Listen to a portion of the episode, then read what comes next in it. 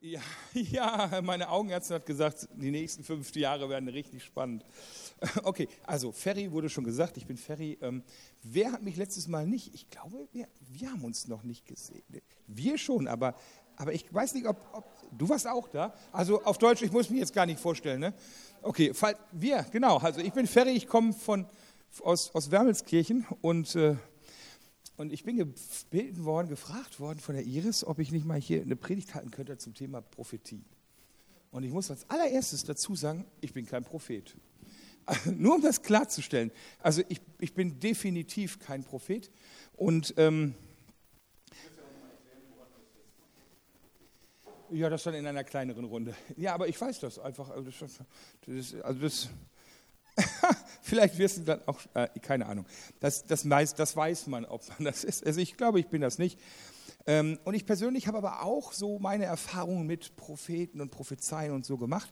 Und ich habe die unterschiedlichsten, unterschiedlichsten Erfahrungen gemacht. Also ich habe fiese Erfahrungen mit Propheten gemacht. Also so bis dahin, dass man in so einem Gottesdienst sitzt, wo da ist der große Prophet so und so. Und der fängt dann irgendwann an und zeigt so auf Leute und sagt, dir soll ich das sagen, dir soll ich das sagen. Und du sitzt dann da und hast im Gottesdienst Angst. Dass, nee, jetzt nichts hier, nee. Weil man ja weiß, was man für Baustellen im Keller hat. Ne? Das, äh, und äh, möge dieser Kelch an mir vorübergehen. Ich habe aber auch gute Erfahrungen gesammelt. In, in genau der gleichen Gemeinde habe ich es erlebt, dass, dass ein prophetischer Eindruck für mich da war. Ich hatte in, im Rahmen meines Studiums hatte ich mal so eine Erschöpfungsdepression und da ging es mir mal so ein paar Wochen richtig schlecht. Ne? Also so, kurz vorm Burnout. Und äh, damals kannte man noch keinen Burnout, deshalb hat man das nicht so genannt. Aber es war wirklich fies. Und ähm, da stand dann auch in einem Gottesdienst jemand auf und sagte, er hatte so einen Eindruck, dass, dass ähm, dass er, ein, er hat ein Bild für irgendjemanden hier und, ähm, und ähm, er sieht einen Löwen, der verletzt ist. Der hat einen Pfeil in, die, in den Hinterlauf geschossen bekommen und ähm, ist also schwer verletzt. Und dann kommt jemand und will dem Löwen helfen und will diesen Pfeil rausziehen. Aber der Löwe, der beißt um sich und, und wehrt sich, weil das halt wehtut. Und er will da keinen ranlassen. Und ähm, mir war sofort klar, dass das für mich war und dass der Mensch dann sagt so, oder dass Gott sagt, ich schicke dir Leute, die dir helfen sollen, äh, diesen Fall rauszuziehen, aber es tut weh. Lass die ran und beiß die nicht. Lass die ihren Job machen, das ist gut für dich. Und das hat mich so durchgetragen durch diese Zeit. Das war wirklich wie, wie so, das war wie ein Schalter, der umgelegt war. Und ich konnte dann halt auch ähm, da Seelsorger nehmen und konnte das an mich ranlassen und konnte da wirklich in kürzester Zeit dann ähm, erfolgreich, sage ich mal, diese Krise überstehen. Aber ein Schlüssel war halt dieses Wort, was, wo ich hundertprozentig sicher war, dass das von, von Gott war, weil das einfach so eingeschlagen hat, so eine Kraft hatte, als wenn Gott das halt im Gebet direkt selber zu mir gesagt hat. Aber das war halt, das war Tiefe. Also ich habe auch gute Erfahrungen. Da ist Kraft Gottes hinter, das macht den Unterschied. Ich habe auch total schräg, schräge Erfahrungen mit prophetischen Sachen schon gehabt. Also so, so Sachen, ich habe mal ähm, ein Seminar besucht zum Thema Prophetie und da ist der Sprotte gewesen. Ich weiß nicht, ob du Sprotte noch kennst von den Jesus Freaks. Ähm, äh, also ein total begabter prophetischer Mensch und, und äh, dann hatte ich irgendwie einen Eindruck und, ähm, oder ich dachte, ich hätte einen Eindruck, ich war mir aber nicht sicher und fragte ihn, könnte das von Gott sein? Und er sagte, hm, hm, hm, ich weiß nicht so recht, weil ich sehe das auch, aber es ist schwarz-weiß. Und ich so, wie schwarz-weiß? Ja, wenn ich mir sicher bin, dass es von Gott ist, dann sehe ich in Farbe. Aber das war so ein Schwarz-Weiß-Film, deshalb bin ich mir nicht ganz sicher. So, du hast das doch auch gesehen. Ja, aber, ne, also unabhängig von mir hat er das gleiche Bild gehabt, wo ich dann dachte, so, wie schräg ist das denn?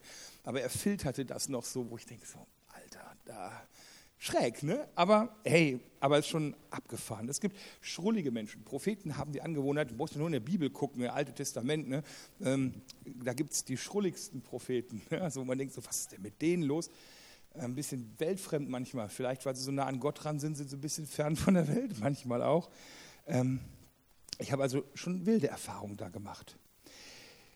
Und vielleicht hast du auch schon mit Prophetie und Propheten, prophetischen Eindrücken gute oder schlechte oder ähm, Erfahrungen gesammelt oder beides. Und ähm, tja, aber ich glaube, das gibt es. Es gibt prophetisches Reden. Und ich habe halt auch meine eigenen Erfahrungen da schon gesammelt. Gelegentlich habe ich mal Eindrücke. Also das passiert auch bei mir. Gelegentlich habe ich Eindrücke. Und ähm, mein Wunsch immer schon an Gott war gewesen, dass ich gerne, wenn dann überhaupt prophetisch predigen möchte. Also wenn der Herr mir Eindrücke gibt, die ich in der Predigt weitergeben darf, das finde ich toll. Vielleicht ist da ein Satz bei, den ich gar nicht merke, dass ich den so einfach so im Smalltalk mit einschiebe und, und der schlägt ein. Das fände ich echt irre. Wenn also sozusagen das geschriebene Wort und das, das direkt in die Situation gesprochene Wort, Logos und Rema, das ist so griechisch, ne, wenn das zusammenkommt, das stelle ich mir als Prediger total geil vor. Das, das wünsche ich mir. Ne?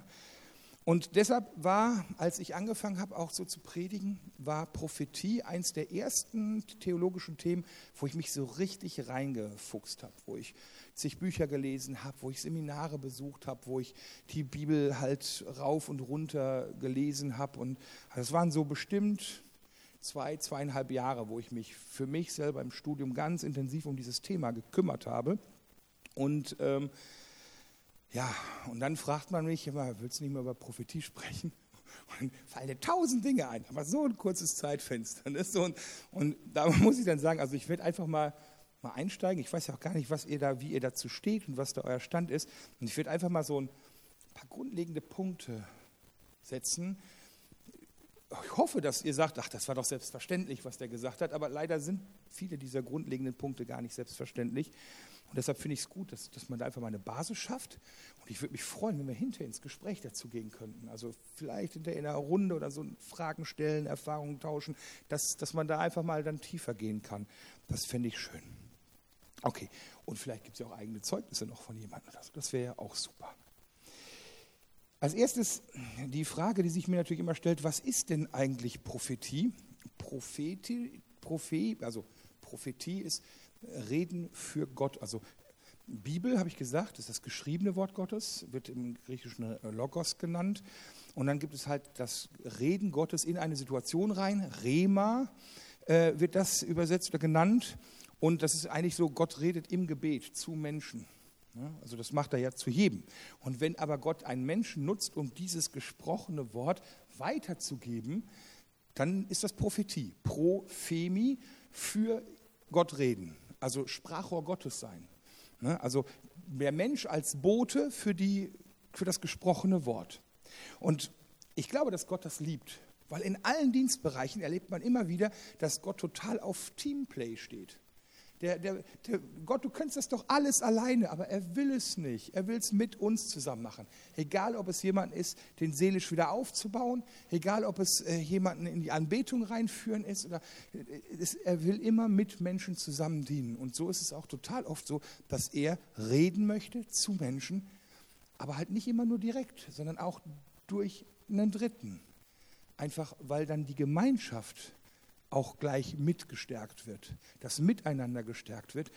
Und das ist halt ein, ein ich glaube, es geht immer um Gemeinschaft.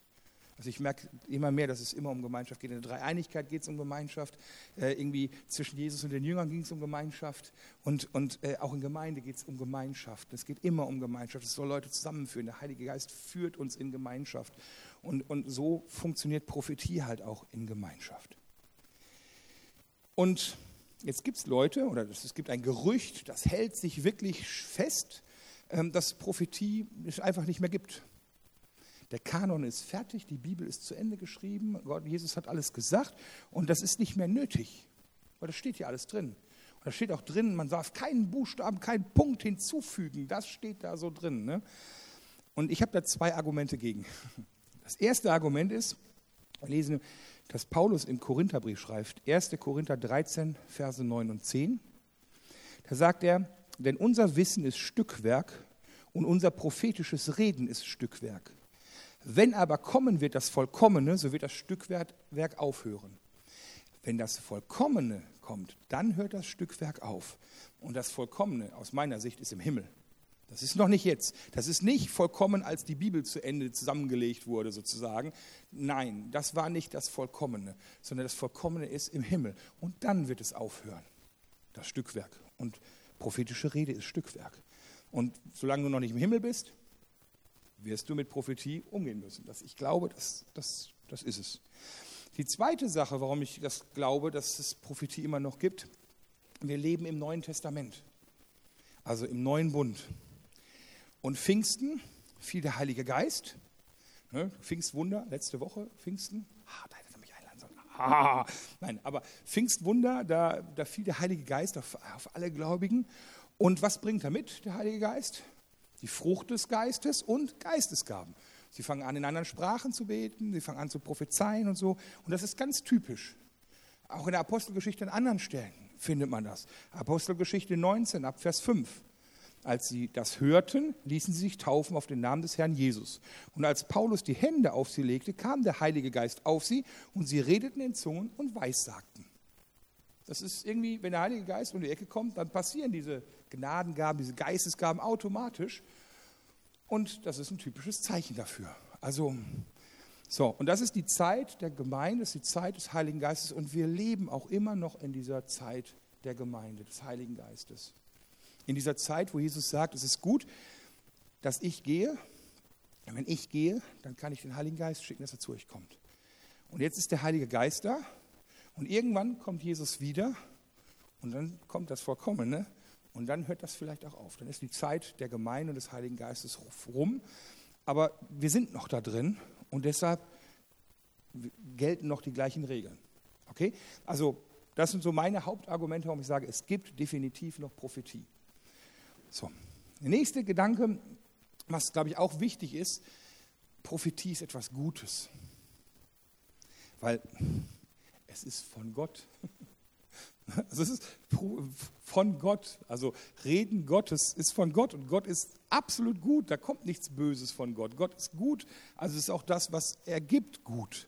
Alle seine Gaben, egal wie durchgeknallt die klingen, egal wie schräg die klingen, egal was die manchmal auch für eine Last mit sich bringen. Ich meine, das Reden Gottes kann ja auch manchmal echt anstrengend sein. Also er macht manchmal Ansagen und sagt, oh, das ist ein Kreuz, was ich zu tragen habe. Aber es ist gut. Ne? Es ist gut, weil es von Gott ist. Gott gibt nichts Böses. Und ich finde, Prophetie ist gut, weil es Gott einfach noch mal eine Sprachmöglichkeit mehr gibt. Er hat sein niedergeschriebenes Wort, das ist allgemein gültig. Er redet zu uns im Gebet. Ich hoffe zu jedem von uns. Also ich, ich weiß, dass er zu jedem redet. Ich hoffe, wir nehmen das auch so wahr. Aber ähm, es ist noch eine, ein dritter Kanal, nämlich durch Menschen zu reden. Und es gibt Leute, die sagen, ja, wofür brauche ich das? Also in meinem Leben, wenn ich gucke, es geht mir doch gut ohne. Ich komme doch mit all dem klar. Ich lese in der Bibel, ich, ich rede im Gebet mit ihm. Wofür brauche ich das? Das ist eine berechtigte Frage. Frag Gott. Gott scheint das wichtig zu finden, sonst wird er das nicht machen. Da gehe ich später noch mehr drauf ein. Also ich glaube, es ist gut. Und auch Paulus, der ja große Teile des Neuen Testaments geschrieben hat, der findet das auch so. Ne? Paulus ist total begeistert und ich habe heute mal, weil man soll ja in der Predigt auch mal so sich Bibelstellen genauer angucken, habe ich heute eine kleine Bibelstelle mitgenommen, die aus meiner Sicht so die Referenzstelle dafür ist. Also da kommt man einfach nicht drum herum, wenn es um, um, um Weissagen und Prophetie geht. Ähm, die steht im ersten Korintherbrief. Und zwar im 1. Korinther 14. Und ähm, ich werde nicht den gesamten, das gesamte Kapitel durcharbeiten, weil da halt auch noch äh, Stellen über Zungenrede und so drin sind, die lasse ich jetzt mal aus. Aber ich würde gerne mal mit euch ein paar Verse lesen, um einfach zu gucken, wie begeistert Paulus auch ist. Und ähm, genau, und dann gucken wir uns mal da so einzelne Punkte an. Wer mitlesen möchte, Bibeln sind hier, ich kann euch auch noch eine. Möchtet ihr? Hier. Du brauchst auch noch eine? Zack. So, für die, die nicht auswendig können. Aber ich lese das trotzdem vor, ne? also spätestens für die Zuhörer, ähm, weil es sind ja auch unterschiedliche Übersetzungen ne? und das ist immer so hakelig. 1. Korinther 14 ab Vers 1.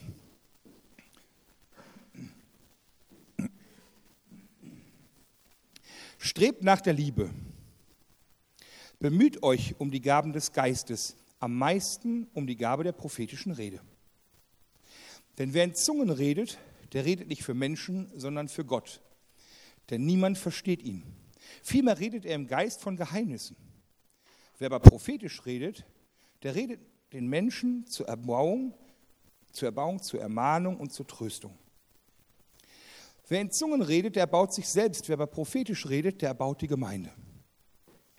Ich wollte, dass ihr alle in Zungen reden könntet, aber noch viel mehr, dass ihr prophetisch reden könntet. Denn wer prophetisch redet, ist größer als der, der in Zungen redet. Es sei denn, er legt es auch aus, damit die Gemeinde dadurch erbaut werde. Jetzt gehen wir mal ein Stück weiter, Vers 26, da kommt er wieder auf dieses Thema. Wie ist es denn nun, liebe Brüder, wenn ihr zusammenkommt? So hat ein jeder einen Psalm. Er hat eine Lehre, er hat eine Offenbarung, er hat eine Zungenrede, er hat eine Auslegung. Lasst alles geschehen zur Erbauung. Und er endet, Verse 39, 40. Darum, liebe Brüder, bemüht euch um die prophetische Rede und wehret nicht der Zungenrede.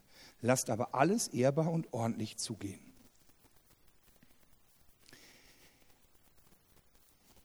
Also das schon für eine Predigt eine relativ lange Bibelstelle, ne? aber ähm, das ist, hier bricht Paulus ganz klar die Lanze für prophetisches Reden. Das ist, das ist gut, das ist toll, er sehnt sich danach, er strebt und er fordert sie dazu auf.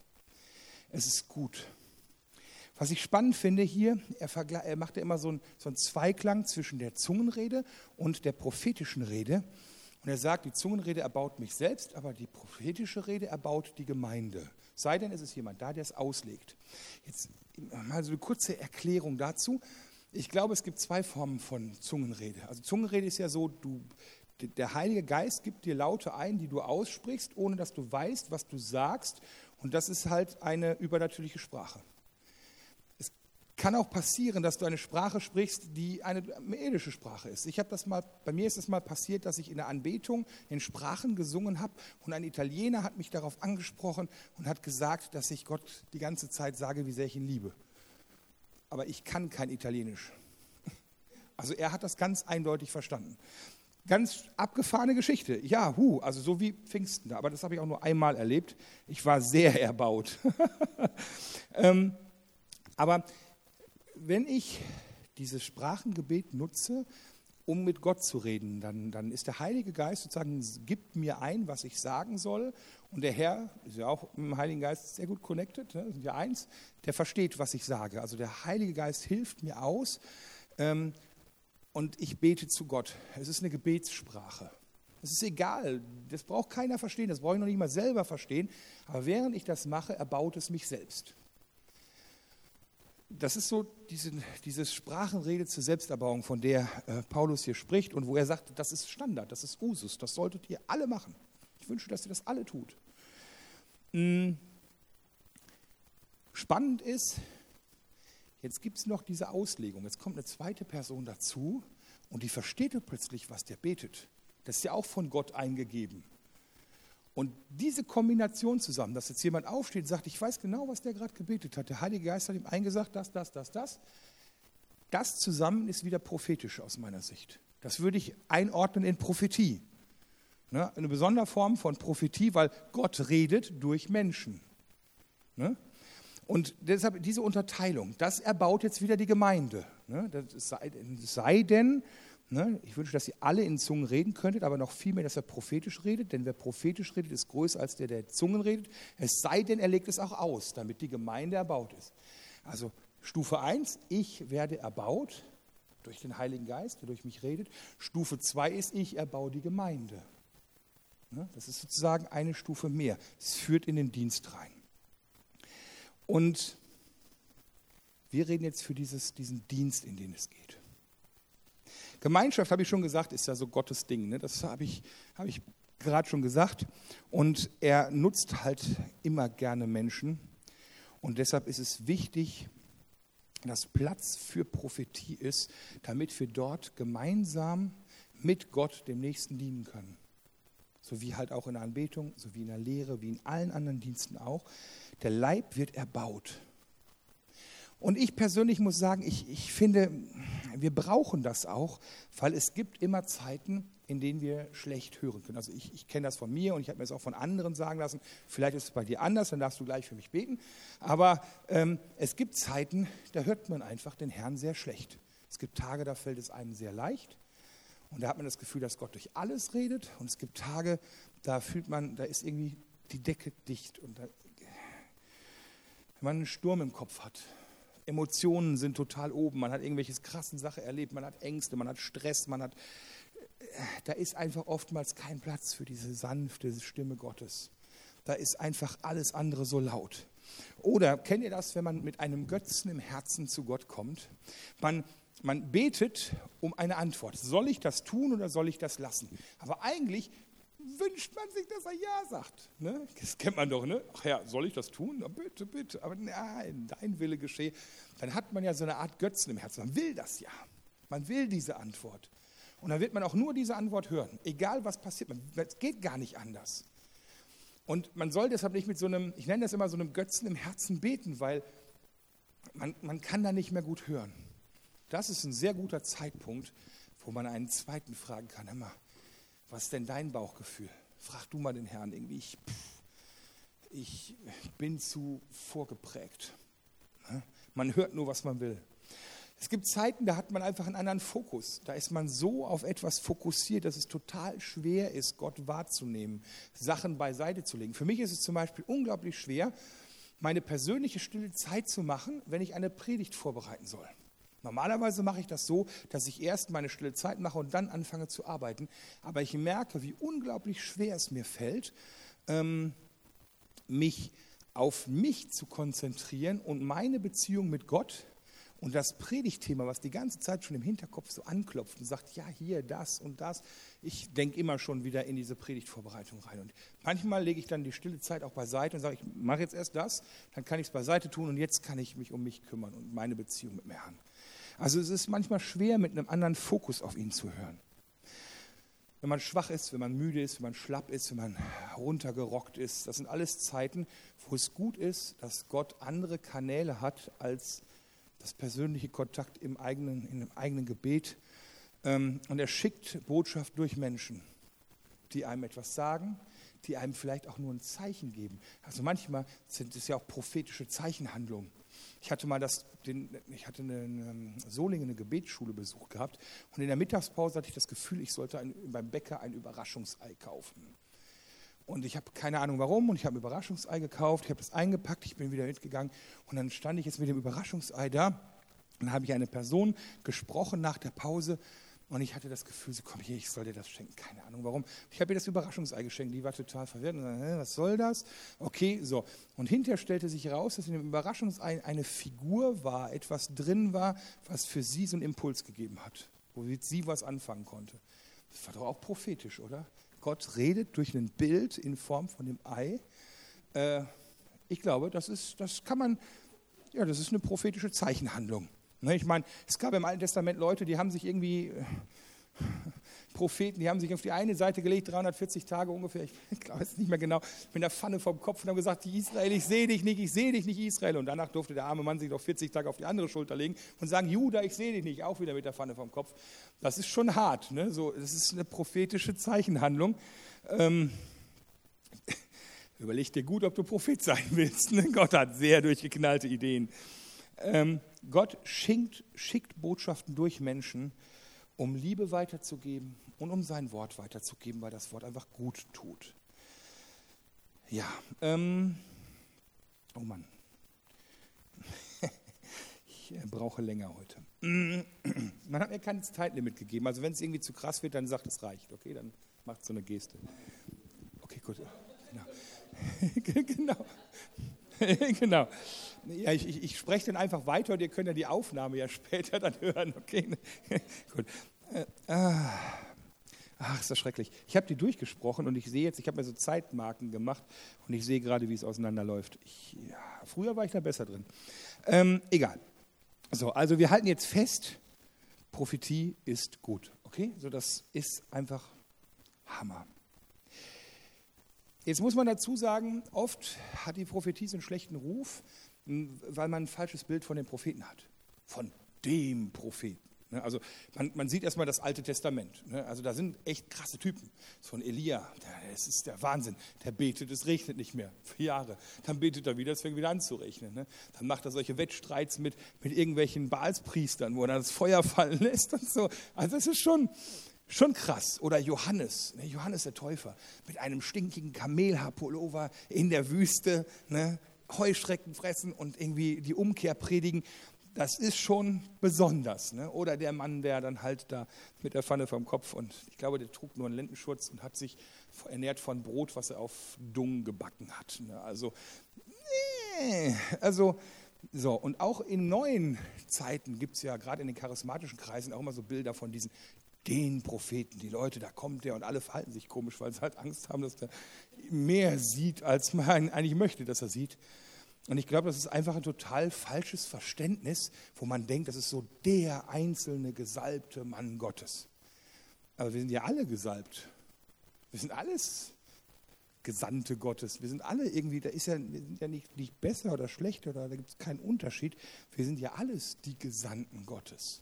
Also ich glaube aber, dass man da so manchmal so ein, so ein falsches Bild hat.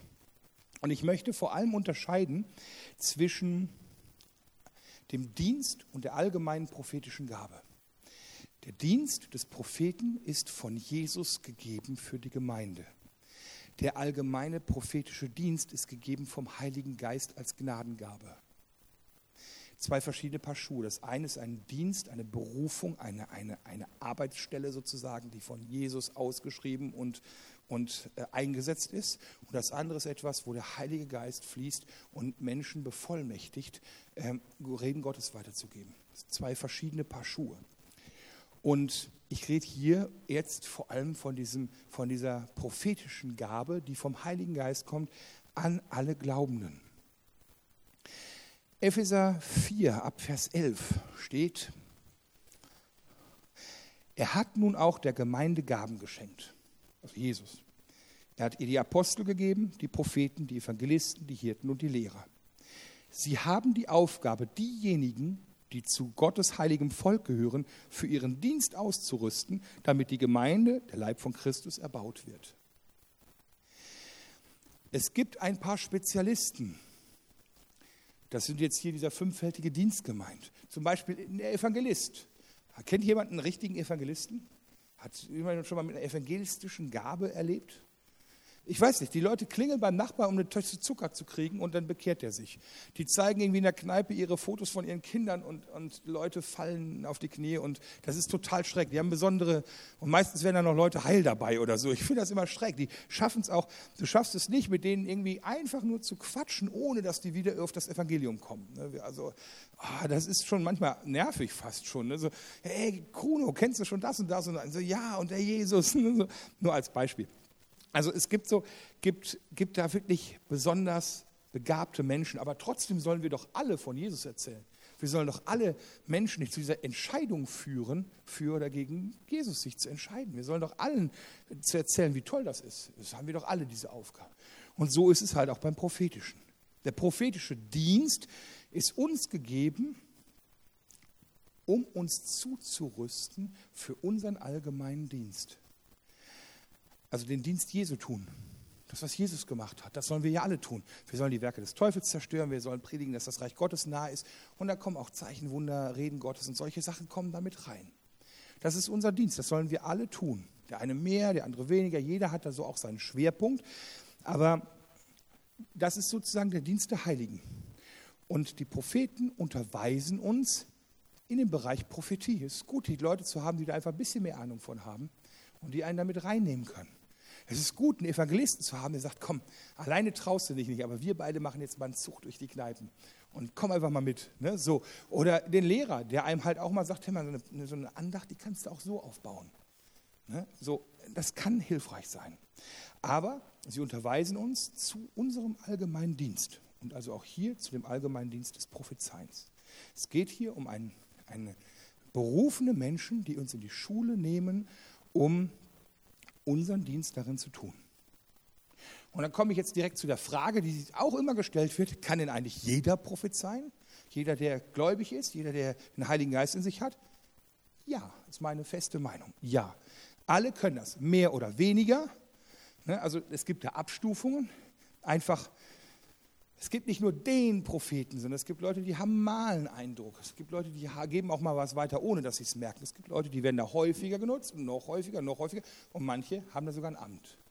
Ne, das sind dann die Propheten. Aber alle können doch Gottes Stimme hören. Ne? Also Johannes 10, Vers 27, meine Schafe hören meine Stimme und ich kenne sie und sie folgen mir. Weil sie seine Stimme hören. Also wir können seine Stimme hören. Das ist, ja, fertig. Und wenn Gott mit dir redet, persönlich, dann musst du hören, lernen zuzuhören. Das ist auch so. Ne? Es, ist, es ist nicht automatisch so, dass man das immer gut hinkriegt, aber Fakt ist doch, er redet.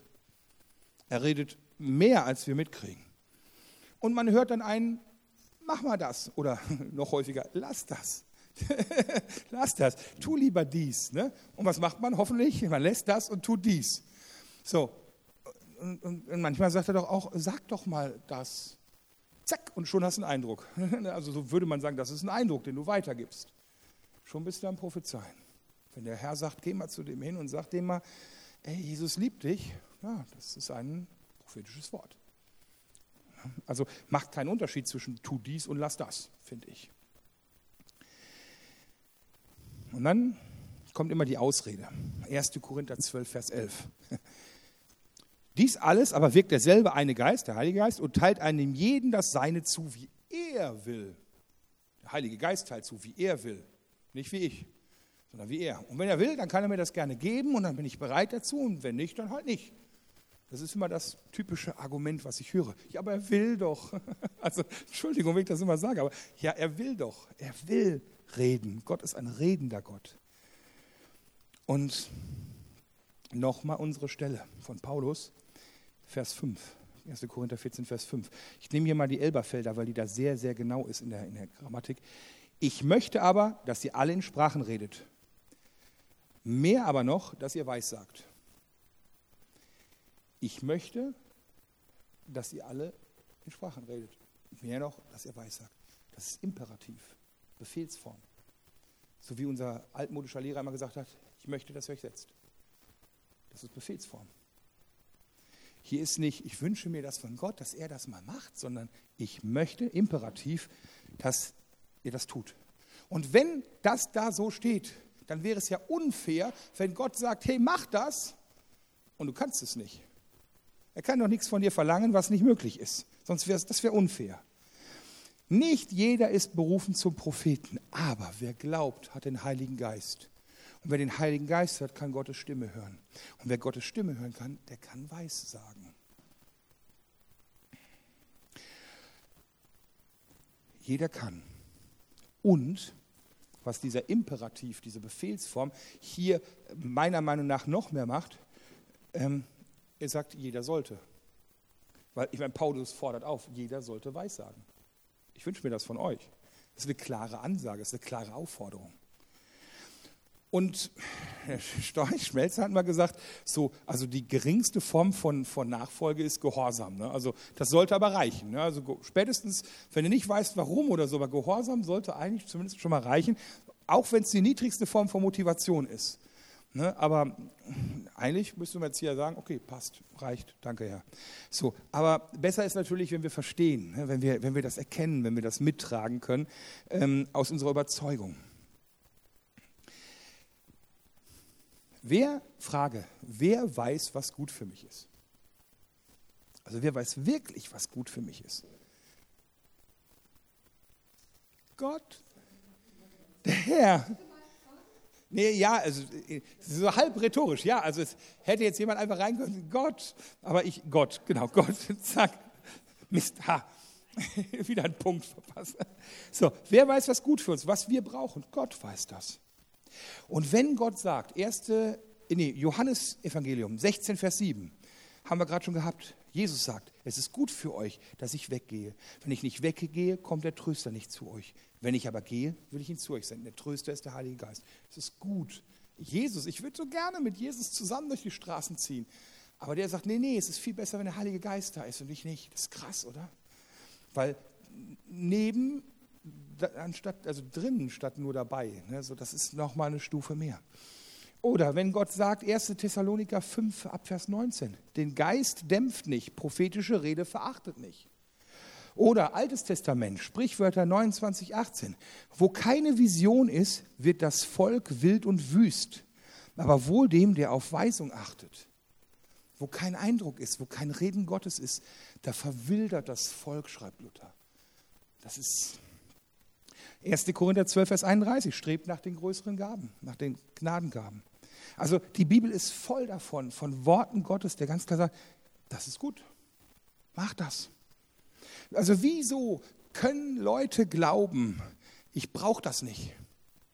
Wie kann es sein, dass Leute denken, mir geht es gut ohne? Wie kann das sein, dass sie die Notwendigkeit nicht sehen, wenn Gott die doch so deutlich sieht? Und ich habe jetzt nur ein paar Stellen rausgepickt, aber da gibt es noch viel mehr von.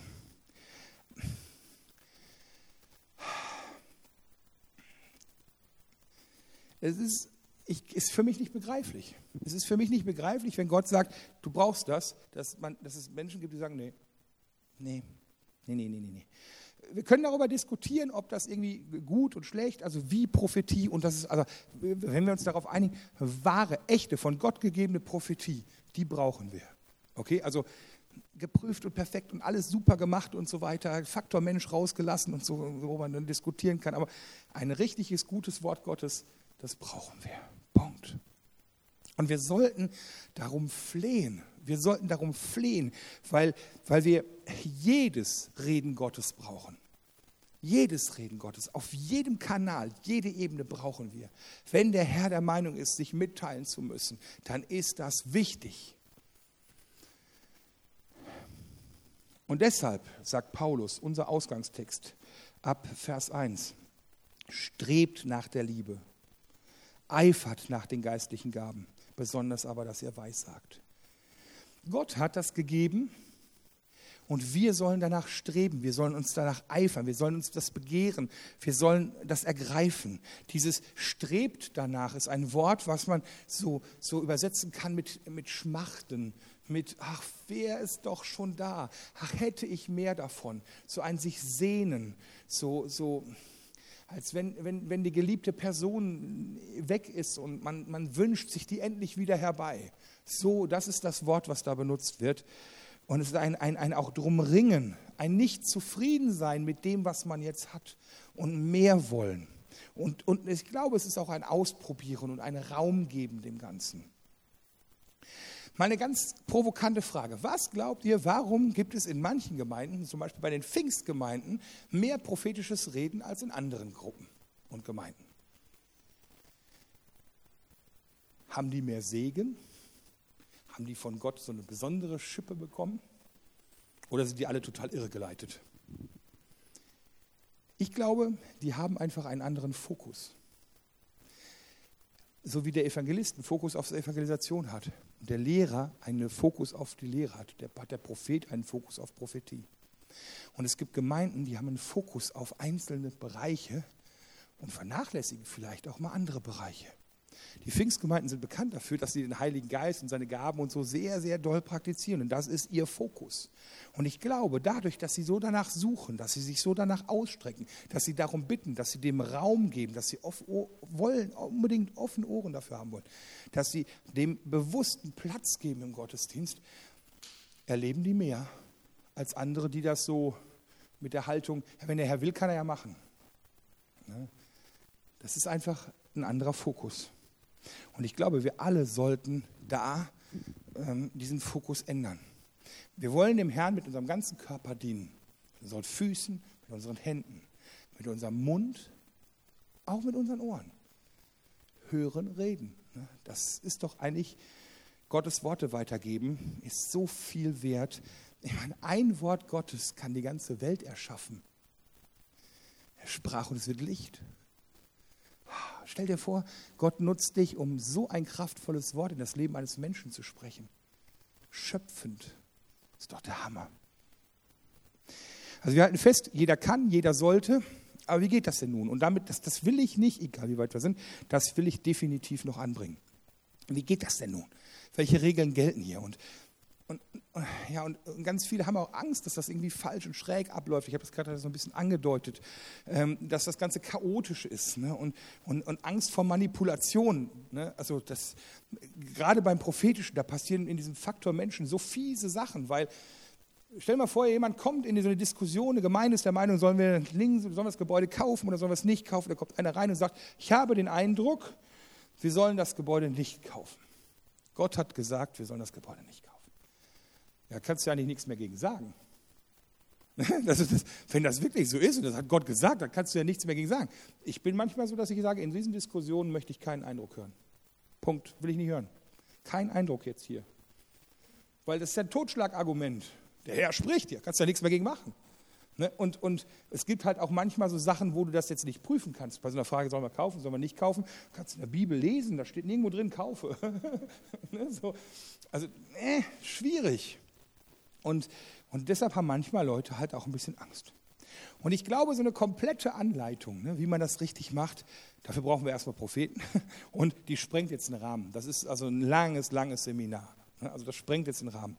Aber ich finde hier in unserer Stelle, 1. Korinther 14, da gibt Paulus so ein paar Leitplanken. So ein paar kleine Dinge für diesen allgemeinen prophetischen Dienst, mit dem man eigentlich schon sehr weit kommt. Das erste, Vers 12, sagt er, so auch ihr, da ihr, bemüht, da ihr euch bemüht um die Gaben des Geistes, so trachtet danach, dass ihr die Gemeinde erbaut und alles reichlich habt. Habt das Ganze reichlich. Schon mal eine Leitplanke. Viel davon. So viel wie möglich. Reichlich. Nicht nur genügend, sondern reichlich. Reichlich ist so wie, boah, ich war bei meiner Mutter, es gab reichlich zu essen. Ne? Wisst ihr, was ich meine? So reichlich ist schon genug. Ne? Habt reichlich davon. Im Gottesdienst, weil es gut ist. Das ist der erste Hinweis. Und dann der nächste Hinweis, da springen wir nach hinten, Vers 40, das ist so das Totschlagargument. Gegen Prophetie. da wird immer gesagt, das ist das Anti-Argument. Da wird gesagt, also müsst ihr euch vorstellen, 1. Korinther 14, Paulus beschreibt einen geisterfüllten Gottesdienst mit Sprachenrede, mit Prophetie, mit Auslegung und all diese Sachen. Und dann schließt er mit folgenden Worten. Ich lese jetzt hier mal auch nochmal aus der Elberfelder, weil das so die bekannteste Übersetzung ist. 1. Korinther 14, Vers 40. Alles aber geschehe anständig und in Ordnung. Ist, und, und, viele denken, das ist so gegen Geistesgaben, weil das ja nicht so richtig planbar ist und so. Das ist ja, hu, und das, aber es ist vollkommen falsch, das so zu, auszulegen. Weil wir müssen hier den, den Kontext sehen. Das ist aus dem Kontext gerissen, wenn man, wenn man das einzeln stehen lässt. Nur diesen einen Vers. Wir müssen bedenken, dass Paulus schreibt an die Gemeinde in Korinth. Die Gemeinde in Korinth, die war, heute würde man sagen, hypercharismatisch. Die waren so abgedreht, dass es da üblich war, dass man da nur noch in Sprachen gebetet hat und gar nicht mehr im, Verstand. Dass man da teilweise in, in, anderen Zungen gepredigt hat und alles ging kreuz und quer durcheinander. Und die Leute hatten Eindrücke und alle haben einfach durcheinander geredet und alle haben irgendwie alles gemacht und alles war total durcheinander. Und dann sagt, schreibt der Paulus an die so eine Leitplanke und sagt, Leute, so geht das nicht. Wenn da irgendjemand reinkommt, der sagt, ihr seid irre. Das, das geht so nicht. Und in diesen Kontext rein schreibt er jetzt eine Anweisung, wie das ablaufen kann. Und jetzt lese ich mal den Vers davor mit. Darum, liebe Brüder, bemüht euch um die prophetische Rede. Wehrt nicht der Zungenrede, lasst aber alles ehrbar und ordentlich zugehen. Habt das reichlich und findet einen Rahmen dafür. Ne? In Ordnung heißt, findet einen Rahmen dafür. Der passt. Findet Zeit dafür, findet einen Rahmen, in dem das stattfinden kann. Und wie kann dieser Rahmen aussehen? Vers 26. Wenn ihr zusammenkommt, so hat ein jeder einen Psalm. Er hat eine Lehre, er hat eine Offenbarung, er hat eine Zungenrede, er hat eine Auslegung. Lasst alles geschehen zur Erbauung. Jeder bringt was mit. Verschiedene Dinge. Logos kommt hier zusammen. Lehre. Rema kommt zusammen mit Prophetie, mit Offenbarung, mit Zungenrede, mit Bildern. Anbetung, mit Psalmen. Merkt ihr, hier ist ganz viel Reden Gottes in dem Gottesdienst hier erwähnt. Ne? Er spricht hier wirklich über ganz viel. Gott redet zu uns und wir reden zu Gott. Das sollen wir alle mitbringen. Aber bitte nacheinander. Der bringt was mit und der bringt was mit. Und der, nicht durcheinander, nicht chaotisch, sondern so, dass jeder das auch mitbekommt und dass jeder seine Zeit dafür hat. Dass jedes dieser Dinge auch ihr Zeitfenster bekommt und dass es die Erbauung auch wirklich passieren kann und nichts untergeht. Hier geht es nicht dagegen zu sprechen, sondern hier geht es darum, Platz zu schaffen, in Liebe einander zu dienen und auch den Raum zu haben, einander zu dienen. Und vielleicht auch einen Schutzraum zu schaffen, eine gute Form zu schaffen, wo so etwas weitergegeben werden kann und auch angenommen werden kann, wenn Gott redet. Also, wir sollen dem Ganzen einen guten Rahmen schaffen im Gottesdienst. Und dann kommt noch die für mich schöne, kurze, knackige Prüfanweisung. Also wenn ich jetzt mal einen Eindruck habe, dann frage ich mich immer, woran kann ich jetzt ganz schnell erkennen, ob das Gottes Wille ist. Ich müsste ja rein theoretisch die ganze Bibel im Kopf haben und abscannen, ob das passt. Aber jetzt, typisches Beispiel, auch wieder dieses Kauf das Haus oder Kauf das Haus nicht. Huh, schwierig in dem Fall, ne? weil da so. Ich habe einen Vers, 1. Korinther 14, Vers 3. Ähm, ist auch wieder da, Vers 3. Wer aber prophetisch redet, der redet den Menschen zur Erbauung und zur Ermahnung und zur Tröstung. Erbauung, das ist die Leitplanke. Wer prophetisch redet, der soll das so machen. Wenn diese Faktoren nicht dabei sind, dann lass es. Dann stimmt was nicht. Dann ist irgendwas schräg. Erbauung ist wirklich so ein, so ein Stein auf Stein setzen. Wir bauen etwas auf. So, das ist das Wort, was da benutzt wird, ist wirklich so, wir richten etwas auf, wir bauen ein Haus zusammen sozusagen. Und zur Ermahnung. Ermahnung ist hier, es darf auch mal ein Fingerzeig sein. Anfänger im Prophetischen sage ich immer, lasst den Punkt weg. Also das mit dem, mit dem Zeigefinger, das lasst den Leuten, die wirklich Ahnung haben, wie man das liebevoll rüberbringt, weil sonst kann viel einreißen. Am Anfang nur trösten und erbauen.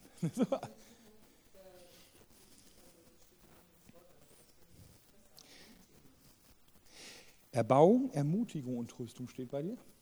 Mhm. Mhm. Das ist die neues Leben, ne? Okay. Ja. Also dieses, das Wort, was da im Urtext steht, hat beide Nuancen.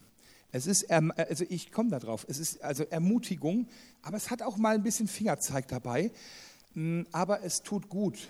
Deshalb finde ich Ermutigung eigentlich auch gut. Also ermutigend ermahnen, einigen wir uns mal da drauf. So, weil, weil es ist nicht so wie im Alten Testament, kehre um oder du bist verdammt. Ne? Neutestamentliche Prophetie hat niemals einen Verdammnisfaktor drin, sondern immer einen Blick auf Jesus, die freie Wahl, etwas anzunehmen oder abzulehnen. Die, die freie Wahl, es ist immer ein Blick. Eine neutestamentarische Prophetie wird, wird immer in die Richtung gehen, dass sie sagt, das, was du tust, ist nicht gut für dich. Schau dir diesen Weg an, der ist viel schöner. Es hat immer etwas Positives. Es ist nicht so verdammend. Es baut keinen Druck auf. Prophetie, die Druck aufbaut, da denke ich mir schon so. Mm. Und deshalb, ja, dein Einwand ist gut. Ein ermutigendes Ermahnen kann sein, ah, Gott sieht das, was du tust, und es ist, es ist hart. Und es tut ihm weh. Und es gibt einen Weg, der ist besser. Jesus kann das mit dir machen. Es muss offen sein. Wisst ihr, was ich meine? So, dass, es ist jetzt nur einfach mal so fiktiv. So, ich bin kein guter Prophet. so, aber so, wisst ihr, was ich meine? Es ist immer, wenn es schon den Fingerzeig hat, ist es immer ermutigend. Und da braucht man auch Gespür für. Deshalb, den Punkt würde ich als Laie immer erstmal hinten an. Also ich habe festgestellt, dass Gott vor allem ermutigend, tröstend und erbauend, gerade mit Anfängern in diesem Bereich äh, trainiert. Also das, man steigert sich auch da rein.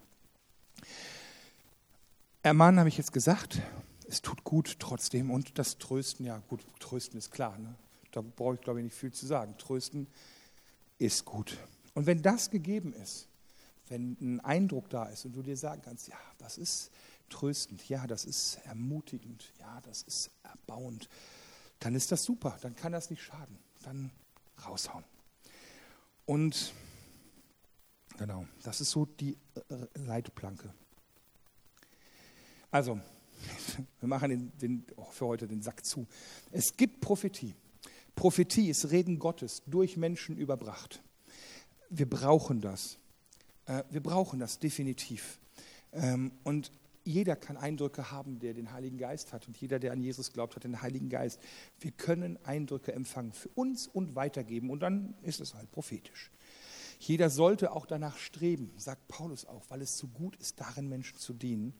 Wichtig ist, dass wir einen Rahmen dafür schaffen, einen gesunden Rahmen dafür schaffen, wo das geschützt passieren kann und mit Erbauung, Ermahnen, Ermutigen, Trösten.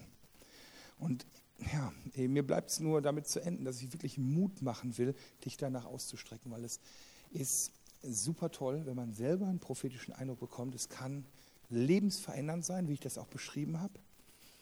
Aber ich persönlich muss sagen, ich finde es noch viel schöner, wenn Gott mir etwas weitergibt, wenn er mich als Botschafter nimmt, wenn er mich als Bote nimmt, wenn ich ihm gut genug bin, um seinem geliebten Kind seine Liebe weiterzureichen, dann ist das, und du gibst was weiter und du hast manchmal das Gefühl, ich verstehe gar nicht, was er damit sagen will, weil oft ist es so, dass du nicht begreifst, was das für die Person bedeutet. Und dann siehst du in dem Gesicht, dass das einschlägt, wie, also positiv wie ein Blitz einschlägt. Ne? Und du merkst sofort, dass da was passiert. Und du hast das weitergegeben und diese Last, die du dann auf den Schultern trägst, wenn du so einen Eindruck weitergibst, manchmal so, ist dann weg. Und ach, das ist so herrlich, dabei sein zu dürfen, wenn Gott sein Ding macht. Und da kann ich einfach nur Mut zu machen. Ey, streck dich danach aus und trau dich. Es ist gut. Amen für, Amen dazu. genau. Ähm,